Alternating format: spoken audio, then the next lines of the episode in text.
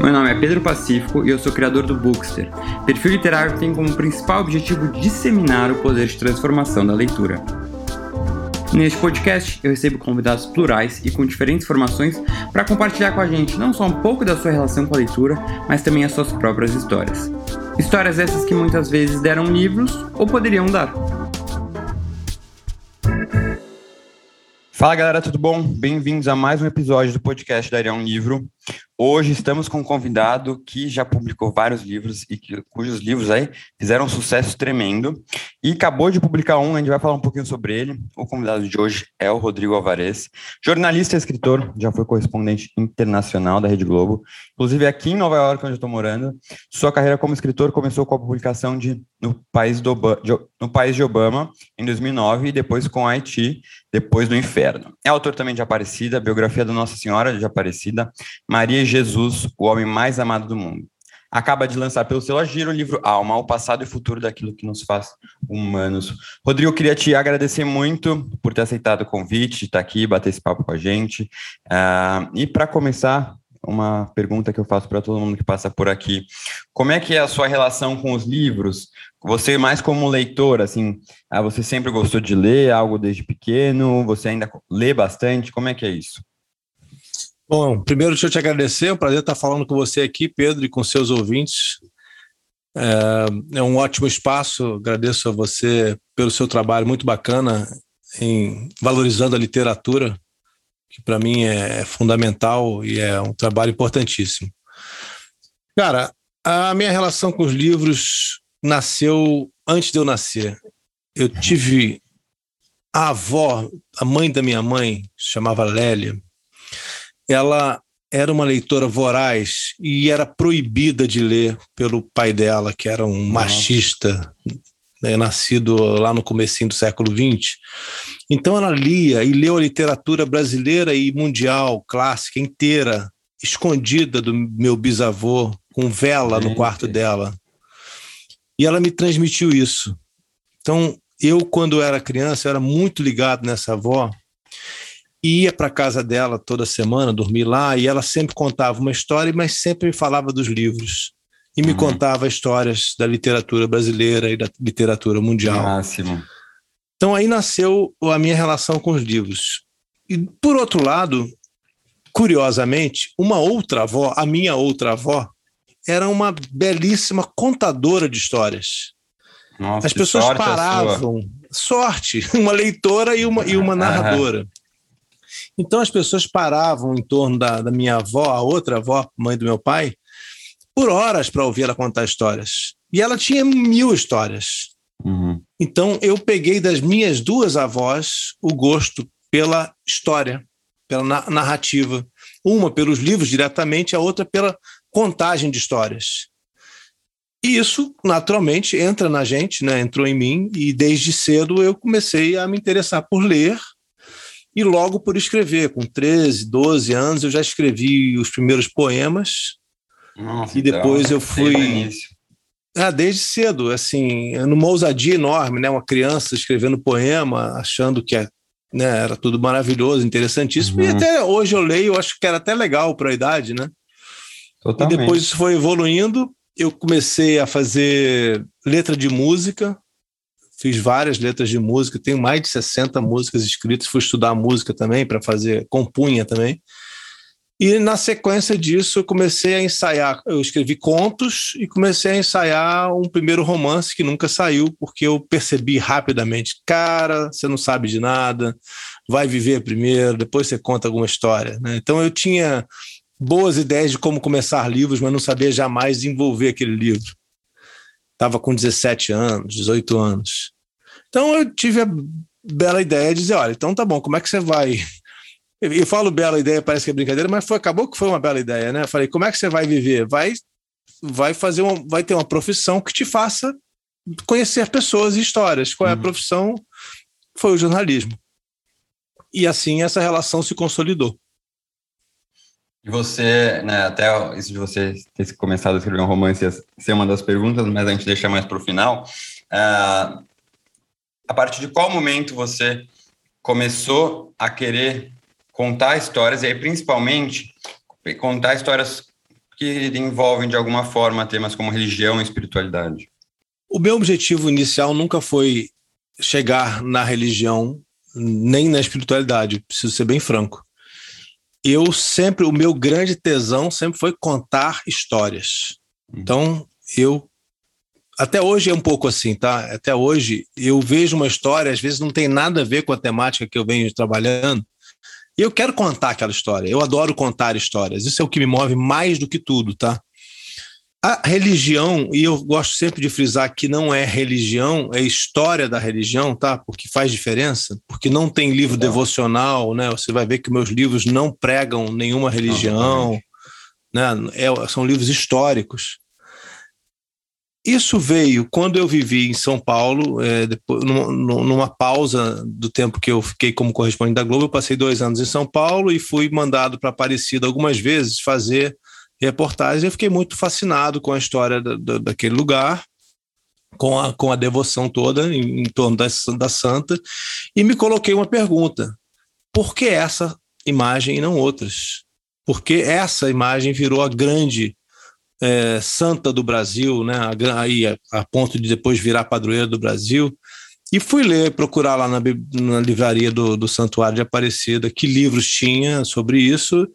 Encontrei livros, a meu ver, é, pouco consistentes, que contavam a historinha. Ah, os pescadores acharam uma santinha quebrada, descobriram que ela fazia milagres e assim ela se tornou a padroeira do Brasil. Ó, então, né, como aí sim a bagagem de jornalista me fez, não, peraí, tem, tem que ter mais história aí.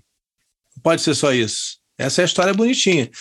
E aí comecei a, a pesquisar e percebi que tinha uma história política, uma história cultural brasileira, tinha, a ver com economia, obviamente, né? Onde é que está Aparecida? Era no meio da, da estrada que o café passava do Rio para São Paulo, São, né, é, é São Paulo para o Rio, tinha um monte de, de era, era o grande eixo brasileiro, aquela estrada. E a questão política depois, como é que os políticos usaram a imagem de Aparecida em benefício próprio, Getúlio é um exemplo, populismo de Getúlio, né? Ele, aliás, não só usou Aparecida, como usou o Cristo Redentor, que é o meu próximo livro, que eu vou lançar ainda no ah, é? ano, a biografia do Cristo Redentor. Nossa, que demais. Então, o meu interesse, antes de tudo, é, é humano, é cultural e depois é religioso. Agora, claro, uhum. aí eu fui escrever sobre Jesus. Aí você dizer, pô, Rodrigo, então tá, você, cara, você não vai negar que você escreve sobre religião.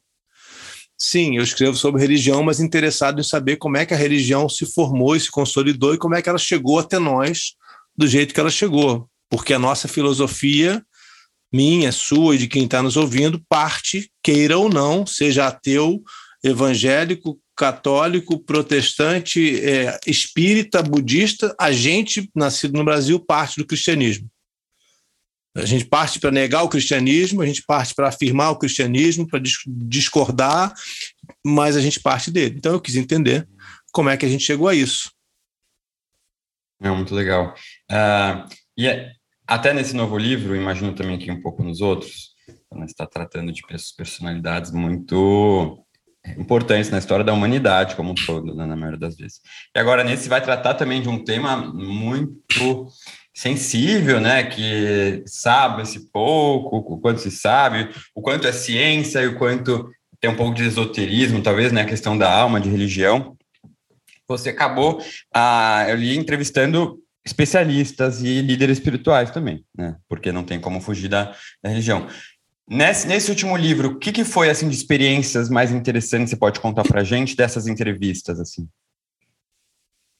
Olha, o, o, o livro Alma, ele, ele, ele também ele tem entrevistas, mas tem muito de pesquisa, tá? Acho importante dizer, porque uhum. isso é uma das marcas dos meus livros, é pesquisar em documentos os mais antigos, históricos, né? Que eu, que eu consigo encontrar nas bibliotecas e em arquivos. Isso também está no Alma. É, é, mas a, as entrevistas foram fundamentais para trazer o livro para um, o nosso tempo.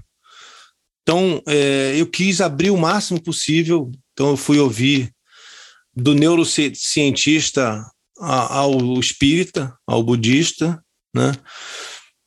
Para ser diverso, para que eu tivesse diversidade de opinião no livro, que o meu objetivo não era mais uma vez, formar opinião, é, formar opinião talvez, mas não, não criar devoção em ninguém, não convencer ninguém de nenhuma forma de, de crença. Agora, e aí, nessas entrevistas, obviamente, né, surgem coisas sensacionais.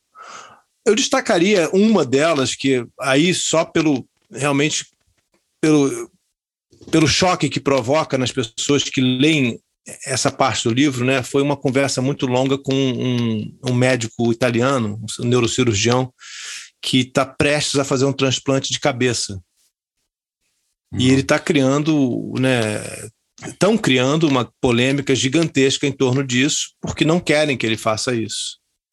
O, o, coincidência ou não, depois que ele fez um anúncio de um grande sucesso no avanço dessa pesquisa, o Papa Francisco se pronunciou é, sutilmente, mas muito diretamente também, por outro lado, contra invencionices, tentativas de prolongar a vida e, e cirurgias que possam ser danosas para o ser humano. Então, o transplante da cabeça. É, você. A cabeça inteira? É isso aí. É, na verdade, é, correto seria dizer que é um transplante de corpo, né? Se a gente entende a cabeça como o centro da nossa existência, o transplante seria do corpo. Então, pega-se uma pessoa que, é, que acabou de, de morrer, e, e aproveitam ah, né, tá. aquele corpo dela no, no, no, numa pessoa que entendi. tem paralisia, por exemplo. Entendi.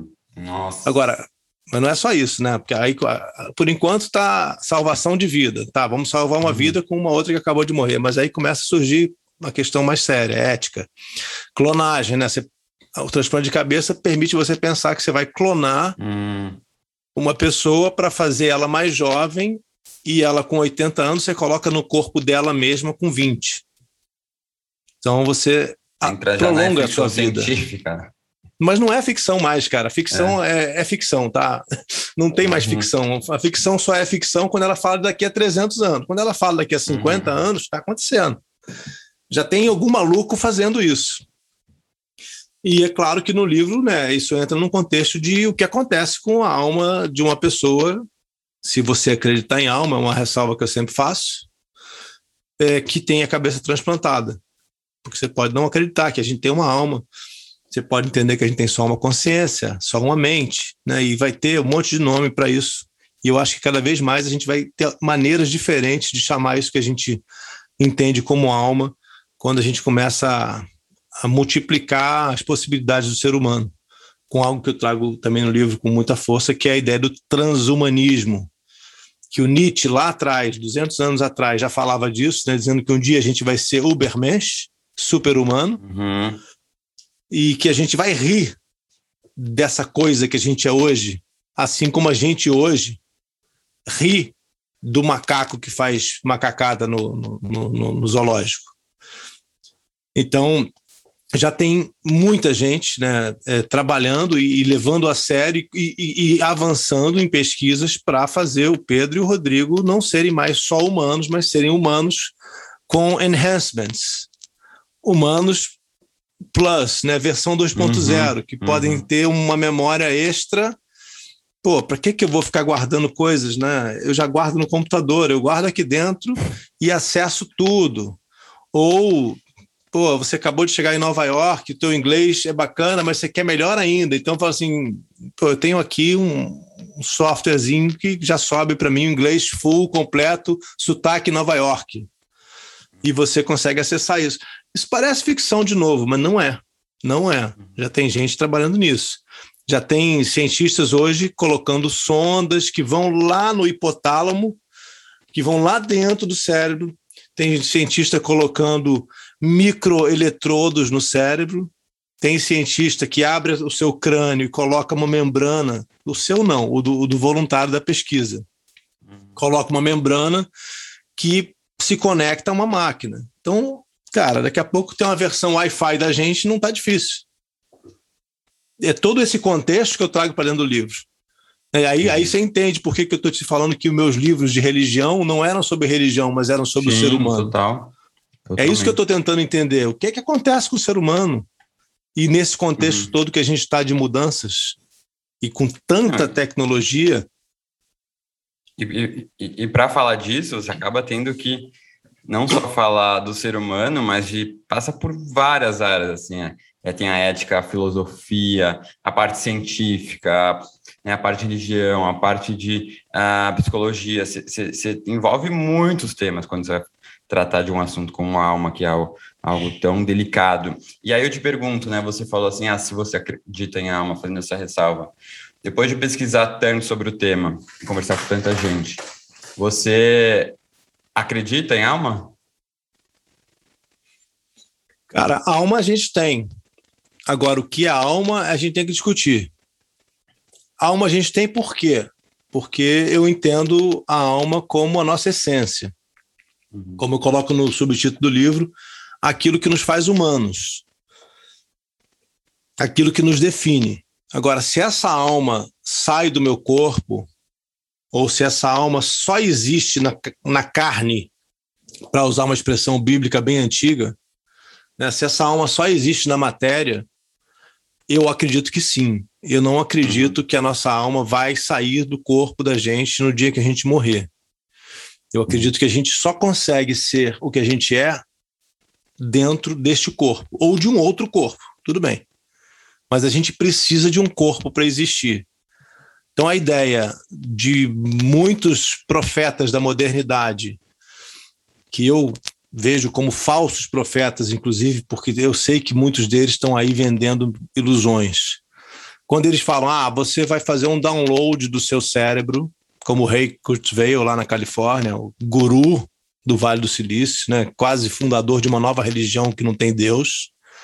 Quando o Ray Kurzweil fala, vou fazer o download do seu cérebro, eu vou colocar tudo isso num, num, HD e você vai viver de novo num outro suporte físico, que pode ser um avatar, pode ser um corpo robótico, pode ser um clone, um cérebro biológico que vai receber suas memórias, ou simplesmente um cérebro sintético, ou, antes de tudo, né, mais brevemente, num supercomputador. Eu te recrio lá dentro e você passa a existir. Teve, um, inclusive, uma, uma notícia agora nos jornais aqui, dos Estados Unidos um, cara que tão louco, né, tão obcecado pela mulher dele que morreu, ele quis recriar a mulher em inteligência artificial e fez algo parecido com a recriação dessa mulher para não perdê-la. Então essa ideia de que a gente vai viver num HD ou num seja lá que, que sistema que vão inventar para dizer para colocar a suposta alma é, downloadada. Eu não, não faz sentido isso, tá? Isso para mim não faz sentido. Uhum. Isso para mim é, é, a mesma coisa que o, o, o, falso profeta de dois mil anos atrás que vendia ilusões e, e que os judeus expulsaram das cidades e que, que condenaram por estar tá enganando o povo. Tá? Então, eu acho que hoje tem muito. É, é, esses caras de tecnologia de ponta, diretores de grandes empresas, tipo o Google, como é o Ray Kurzweil, que foi da Google, e saem com superpoderes no sentido do, da influência que tem na sociedade e começam a vender ilusões que nunca vão entregar. Uhum. Então, nisso, nisso não acredito. Eu acredito que a gente depende da matéria para existir e, dessa forma. Se eu, se eu puder ser recriado no, numa outra forma, não serei mais eu, não serei mais um ser humano e não pensarei nem sentirei como eu sinto. Então não é mais a mesma coisa. É, quando a gente começa a falar sobre esses temas mais atuais que envolvem ciência e questões de biogenética, a gente deve, aí você deve ter percebido muito isso, uma diferença muito grande no conceito de alma pensando na origem, né, de quando esse termo surgiu, quando o conceito de alma surgiu. Queria que você contasse um pouquinho para a gente, né, o que você chegou assim como a origem é, do, do, conceito de alma, assim, onde começou essa ideia de alma e o quanto ela se transformou do que a gente entende agora e do que a gente discute agora. A gente não sabe o momento exato, tá? Mas a gente pode estimar que em torno de 60 a 80 mil anos atrás, o ser humano começou a pensar que tinha uma alma que saía do corpo dele no momento da morte. E logo em seguida, ou talvez ao mesmo tempo, esses seres humanos começaram a pensar também que existia uma vida depois da morte, né? Porque se esse corpo saía, ele continuava vivendo. Se essa alma saía do corpo, ela continuava vivendo. Isso a gente vai ver muito claramente, a arqueologia mostra isso, né? Você falou das ciências que eu precisei recorrer aí. Uma muito importante foi a paleontologia, a paleoantropologia e a arqueologia, que são fundamentais.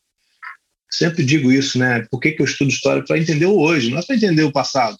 Quero entender o que está acontecendo hoje, mas eu preciso voltar lá atrás para entender. E quando você volta 80 mil anos atrás, mais precisamente se você fala de 60 mil anos atrás, o que existia aqui na Terra? O Homo sapiens convivia com o Neandertal, né? É, e essas duas culturas estavam se desenvolvendo muito fortemente e começou a surgir entre os Homo sapiens a novidade da arte, a novidade da, da música, da escultura que eles usavam dentro das cavernas e os desenhos que eles colocavam nas paredes. A interpretação maior que se faz dessas formas de arte, especialmente a escultura e a, e a arte gráfica, a pintura, é que eles estavam interessados em imortalizar algumas pessoas. Estavam entendendo que era preciso guardá-las por mais tempo, além da existência simples do, do corpo. E logo em seguida, você tem notícia dos primeiros enterros. Ora, por que, que eu enterro alguém? Né? Por que, que eu me preocupo com esse corpo depois que ele já morreu? Se até agora eu vinha jogando esses corpos do abismo, como os outros animais faziam, para me livrar deles, por que, que de repente eu passo a cuidar dos mortos? Não é à toa que a gente coloca o morto no cemitério. Né? Não é à toa que existem os cemitérios. São lugares de memória, de preservação de memória. Para os Incas, a preservação de memória era a imortalização. No, no, no Egito, a preservação de memória era a criação do, do faraó imortal. Então, quando, quando surgem os enterros, quando surge alguma forma de conservação do morto e do local onde esse morto está, significa que eu quero continuar me relacionando com ele. E se eu me relaciono com ele é porque eu acredito que de alguma maneira ele está vivo. E aí, para os incas, é diferente dos egípcios, é diferente dos judeus e diferente dos cristãos. E aí começam as nuances. Agora, se a gente vai olhar, primeiro, para onde surgiu, de onde surgiu a ideia que a gente tem hoje, vamos dizer, predominante na sociedade ocidental, é mais difícil falar da oriental com, com tanta propriedade, mas se a gente falar na sociedade ocidental, a ideia de alma e, e, que a gente tem hoje surgiu com Platão, surgiu na filosofia dos gregos. Uhum que foi modificar e consolidar no judaísmo a ideia de imortalidade. Imortalidade no judaísmo antes era só para eleitos, só para algumas pessoas que tinham é, é, esse é, é, obtido de Deus esse privilégio, como era o caso de Elias, que vai numa carruagem para o céu, e tem outros casos poucos. Então as pessoas confundem isso às vezes porque elas dizem não, a imortalidade no judaísmo é, é da alma é anterior a, a Platão. Não, não é anterior. Platão trouxe para a ideia de que a imortalidade era para todos, que todas as almas são imortais. E foi a partir dos gregos que essa ideia entrou no judaísmo, entrou no cristianismo. E é, e é por causa de Platão que a gente acredita, ou que muita gente hoje acredita, na ideia de que existe uma vida após a morte e que a gente talvez, ou para muita gente, que a gente seja imortal e que possa reencarnar indefinidamente. Platão, né, ele, ele começa até o livro, começo não, mas logo no começo do livro eu trato disso, falo disso. Platão tem, um, tem um, uma visão lindíssima, né, da ideia de que você, é, a sua alma cria asas e ela vai voar com os deuses quando ela atinge um, um certo grau que o budismo talvez dissesse que é a iluminação, teria outras maneiras de interpretar.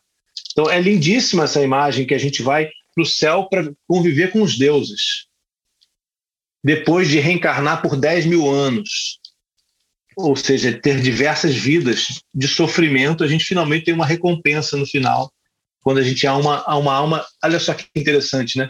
Livre de corpo. Uhum. É a libertação do corpo para o Platão o que faz a gente ser feliz e viver com os deuses. A gente para, para de sofrer as dificuldades que, que o corpo ou que a vida na Terra nos impõe, que é o sonho que muita gente tem até hoje, que é o, o, desejo, que é a crença que muita gente tem até hoje. E que um dia, quando essa vida acabar, vai haver uma outra vida melhor fora desse corpo. Uhum. E aí tem judaísmo, cristianismo, né? todas praticamente as religiões majoritárias vão pensar assim, exceto o budismo e o hinduísmo. Uhum. Uhum.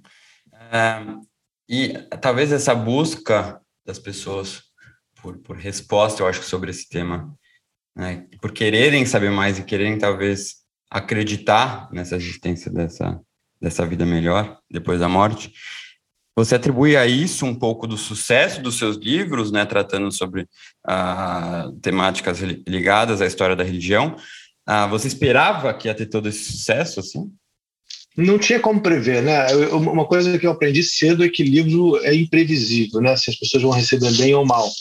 Você escreve aquilo em que você acredita, né? no sentido não de fé, mas acredita como sendo uma boa obra, e depois você descobre se as pessoas vão receber bem ou não. Né? Isso vale eu acho, para todos os autores. É difícil, claro, você tem casos extremos, né? como Stephen King, como alguém que já está que já é um automático, mas fora isso, as obras elas dependem muito de, de como o primeiro leitor vai receber vai contar para o segundo e assim por diante. Eu não esperava isso, mas eu, eu tive certeza, né? Assim, isso, isso foi uma coisa consciente. Depois que eu escrevi dois livros de memórias de repórter sobre a eleição do Obama e sobre o terremoto do Haiti, eu disse, olha, é muito bacana, mas não é isso que faz um livro, né? Um, um livro, para merecer o nome de livro, ele precisa ter densidade, ele precisa ter profundidade. Seja ficção ou não ficção, é só só é, e, e, densidade não é não é ser pesado, né? Tá aí o Ítalo Calvino defendendo a leveza já né, no final do século passado como uma das grandes qualidades da, do texto, né? Então, é, mas precisava ter densidade. Então eu disse, olha, o meu próximo livro não vai ser um livro de memórias ou daquilo que está ao meu alcance. Eu vou realmente produzir o conhecimento que eu vou trazer nesse próximo livro, que era de não ficção. Calhou de ser sobre Aparecida, calhou dele ser um best-seller, né, que já tem mais de 400 mil livros vendidos, que é um número muito grande para o Brasil. Isso é muita coisa. E isso, claro, te motiva, motiva o seu editor a pedir outro, né? Uhum. E, é, e, é, legal, porque você está no embalo, você quer, você quer dar mais para o seu leitor. Então, de Aparecida para Maria foi um, um pulo rápido, porque eu já tinha pesquisa avançada, eu tive que pesquisar sobre Maria para escrever Aparecida, né? é uma característica minha. Eu vou falar um capítulo de Maria, mas eu tenho que saber tudo sobre Maria. Uhum. Então, eu já tinha entrado muito no universo de pesquisa sobre textos históricos, antigos do cristianismo, quando eu disse, bom, o natural, a continuação natural de Aparecida é entender a história de Maria, aliás, muito mal contada, muito fantasiada, ficcionada. Então eu fui atrás de entender o que tinha de verdade o, o, que tinha de ficção na história que a gente ouve de Maria, mãe de Jesus. E é isso, né? Uma história vai levando a outra. Sim, total. Até que chegou um momento que eu falei, não, calma aí, tá bom, legal, eu adoro, tudo que eu fiz, eu, eu, eu, eu gosto muito do que eu fiz e, e, não me arrependo de ter feito, mas eu, eu tenho outros interesses e eu preciso começar a, a, a, me dedicar a eles. Eu escrevi, até te mostro aqui, bom, as pessoas não estão vendo, mas o, o, o primeiro romance uhum. que eu uhum. escrevi né, foi o Primeiro Imortal, que é uma história que volta na história da humanidade também, volta 38 mil anos no tempo para entender um ser humano, entender não, né? Essa mania de quem escreve não ficção falar isso.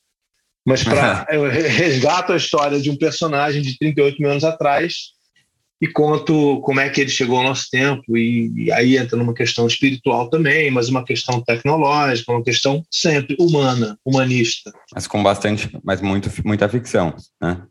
Isso aqui é total ficção. O Primeiro Imortal é pura ah. ficção, é um thriller. Agora, uhum. tem pesquisa, né? Muita ficção sim, sim. pesquisa. Né? Exato, né? exato. Né? Que é uma característica Exatamente. que não me abandona. Pesquisar para falar com propriedade daquilo que eu vou uhum. falar. Uhum. Né? Tem inspirado em alguns fatos históricos, né? É, e o Primeiro Imortal foi, de certa forma, a base da pesquisa para o Alma. Porque eu fui fazer a ficção, quis entender uma série de conceitos filosóficos, arqueológicos, etc., me deparei com uma série de coisas interessantes. Não, pô, tem um outro livro aqui que é contar uhum. quase que o bastidor desse livro, né? Uhum. Que é a ideia de alma, porque a pergunta do primeiro imortal é o que acontece com a alma quando o coração para de bater. Sim. Então era quase que natural, né? Se eu uhum. quisesse, eu quis fazer uma não ficção sobre a alma. E agora você tá, vai lançar de novo um não ficção, né, do Cristo Tentor. E depois já tem ideia do que vai vir, se é ficção, se não vai continuar não ficção? Então, a biografia do Redentor é, é, um livro quase que irmão de Aparecida, no sentido de que é uma história do Brasil, uma história cultural. Não é um livro religioso, né? Até porque, a esse mais ainda, né? O brasileiro Exato. não entende o Cristo Redentor como uma imagem religiosa. É uma das questões do santuário do Cristo, que é, eles querem fazer mais religioso, mas o brasileiro laicizou uhum. o Cristo, né? O Cristo é uma imagem do Brasil, uma imagem do uhum. Rio. Então não é, não é, não é nada religioso. Eu tenho uma ficção que eu não tenho, não sei a data, mas é para o ano que vem, eu já estou quase acabando, que é uma ficção científica também, mas muito soft. Eu não, né, eu não sou chegado em hard sci-fi, não. Eu gosto do uhum. soft sci-fi.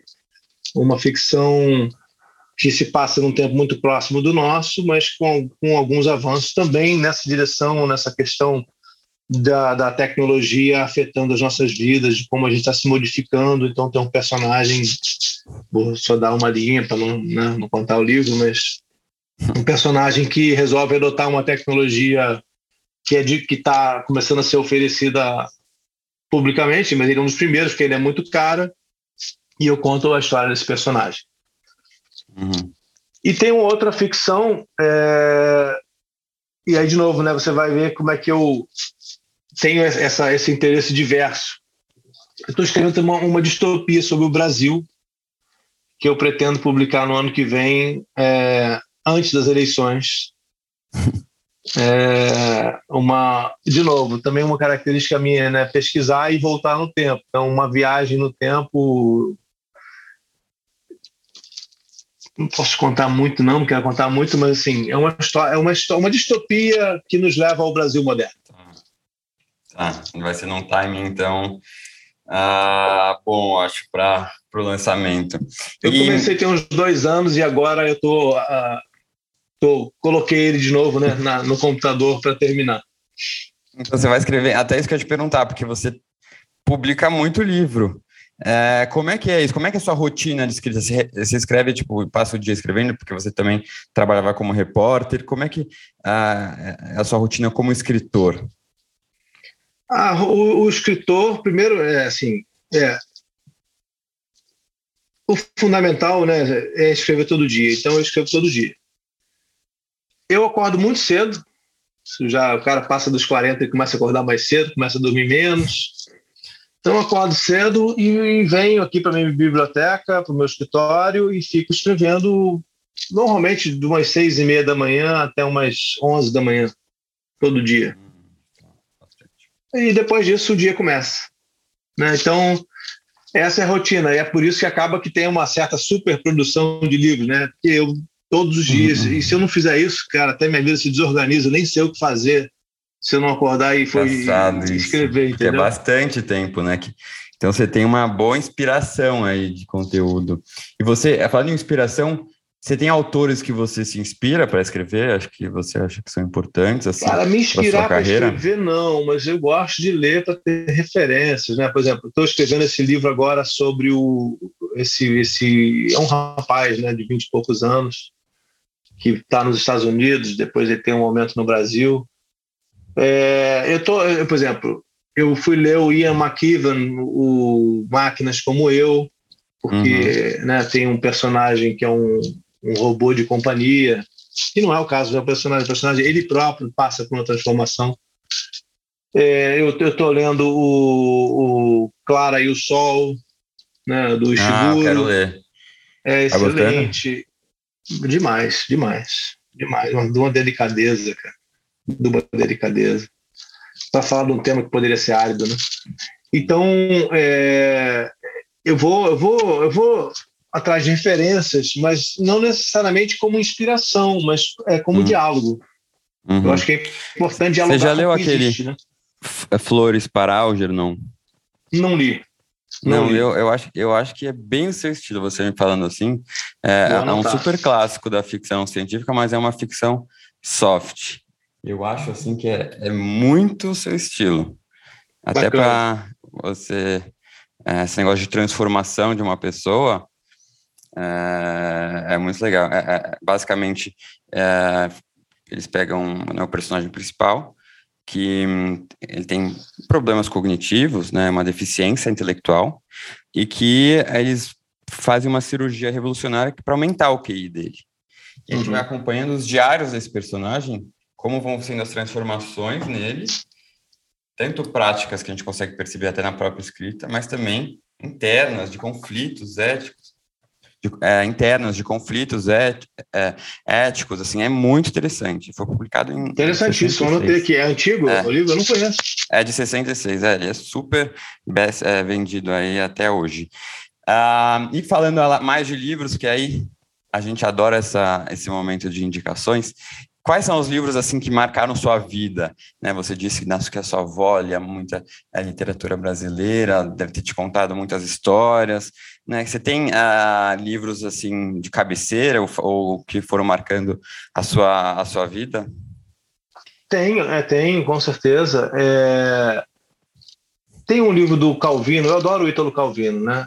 É, eu li praticamente tudo.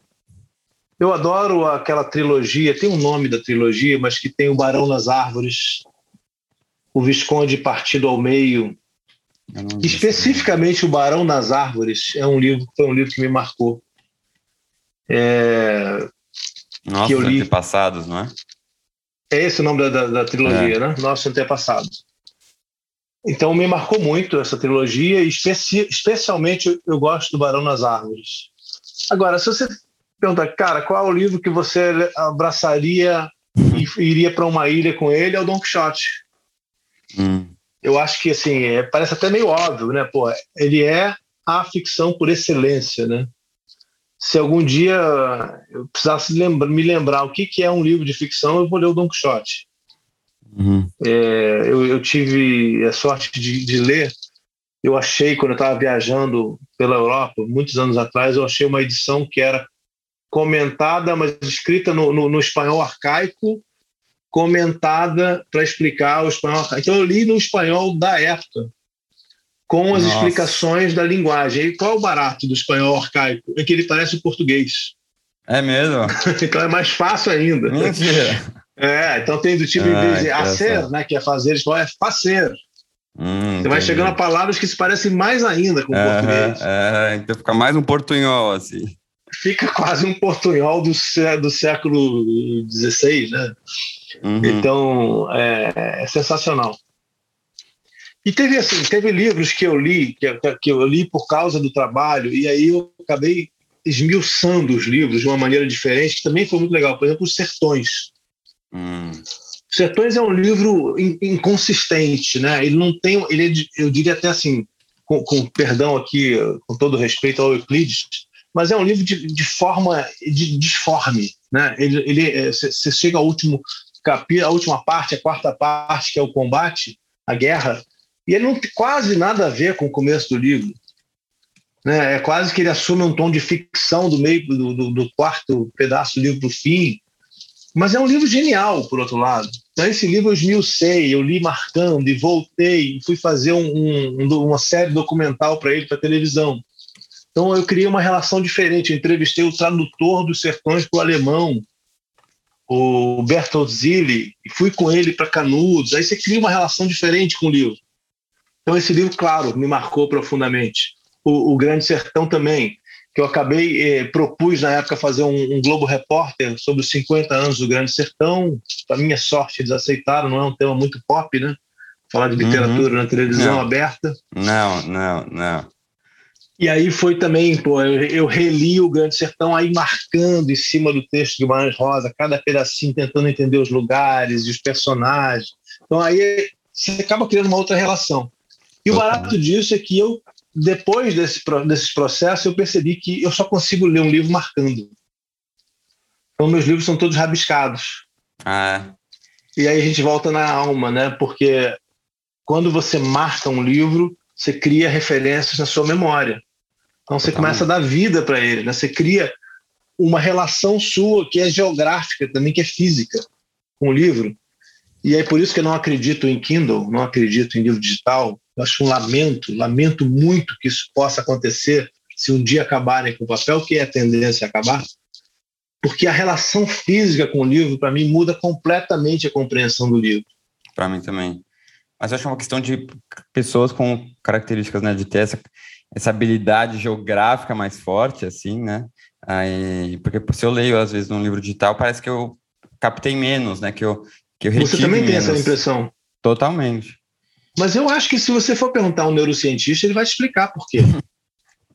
Porque é óbvio, né? Eu acho assim, imagina você entrar numa nave e, e, e ir para o espaço, você sem saber para onde você está indo.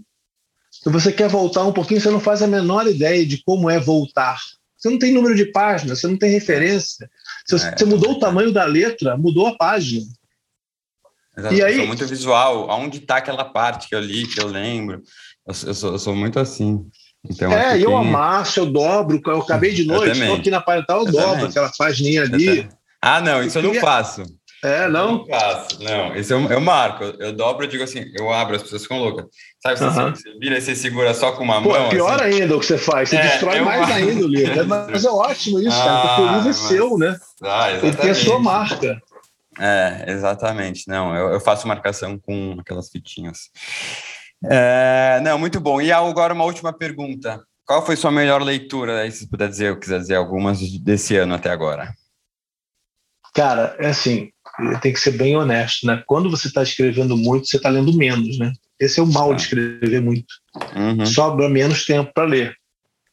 Então, o último livro que eu li, os últimos foram esses dois que eu te falei. Os que eu li recentemente agora foram o Máquinas Como Eu e o, Clara e o Sol. Eu indicaria o Clara uhum. e o Sol. Se é para indicar um livro, Clara tá. e o tá. Sol é. É, é do, só para quem não sabe, do Ishiguro. Ishiguro, que foi o vencedor é recente do Prêmio Nobel de Literatura. Eu li dois dele já.